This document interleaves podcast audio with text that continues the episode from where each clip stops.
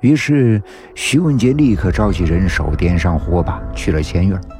前院杂草丛生，一副萧条破败的景象。看门老头不知去向，回想起来，竟是仿佛很多年都没有见过他似的。拆！徐文杰一声令下，家丁把木条全部拆除。徐文杰推门进去，顿时被眼前的景象给惊呆了。那个看门老头和宝成并排悬在房梁上，眼睛被挖了出来，只剩下两个狰狞的血窟窿。两具尸体随风摆动，全身的水分都被吸干了，干巴巴的，骨瘦嶙峋的。独自惨死，令徐文杰痛不欲生。这次不论付出多大的代价，也要把这个妖孽给铲除。下定了决心。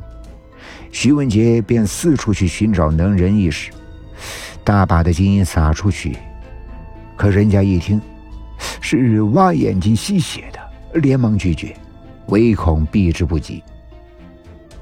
最后，一个赖头僧人主动找到了徐文杰。僧人说：“人之所以会变成鬼，是心中存有一丝执念。”若能使三小姐达成心愿，此番冤孽即可化解。徐文杰一拍桌子，大声骂道：“那奸夫害我独子，我岂能容他？”僧人道：“那你又何尝不是累他性命？冤冤相报何时了？若长此下去，只怕对谁都无半点的好处呀。”大师乃得道高人，岂能向邪魔歪道屈服？难道不能降服他吗？世间万物皆有因果，三小姐因你而死，后面的事情是你的业报。你找人来降她，也是她的业报。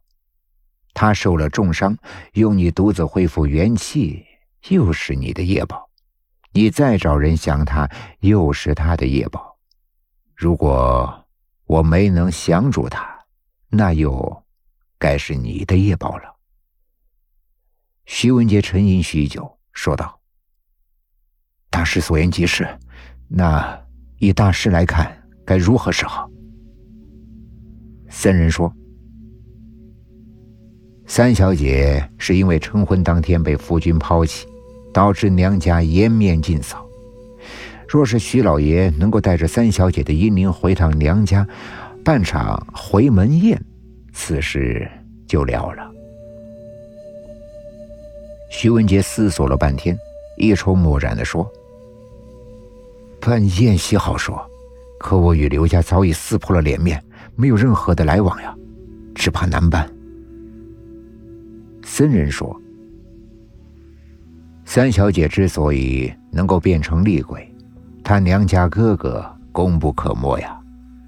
如果我猜的没错的话，三小姐的棺椁是金丝楠木的吧？啊，正是正是，大师，此话怎讲？徐文杰不禁睁大了双眼。那金丝楠木料是从斗里倒出来的，曾经就是棺椁，后来被拆开来刨掉了漆。又变成了木料，用这种东西下葬含冤而死的年轻女子，十个里面九个都会变成厉鬼。恰巧三小姐由喜变丧，更是怨气冲天。您的意思，刘家故意的？徐文杰不置可信的说：“小僧不敢妄自猜测，是与不是。”一试便知。过了一段时日，借着刘老爷的长子成婚之际，徐文杰送去了丰厚的贺礼。贺礼没有被退回，徐文杰就带着赖头僧人登门拜访去了。说明来意之后，刘老爷略带微笑的脸上立刻挂起了寒霜。你们是信佛，别拉着我一起，送客。僧人抢上一步说道。李老爷不办宴席也可，只需收下徐老爷带来的回门礼，再让徐老爷同三小姐祭拜祖先的牌位即可。疯话！三小姐已死，如何前来？三小姐身死，魂魄还在，我已经把她请来了，行个方便吧，也算是了却了三小姐的一桩心愿。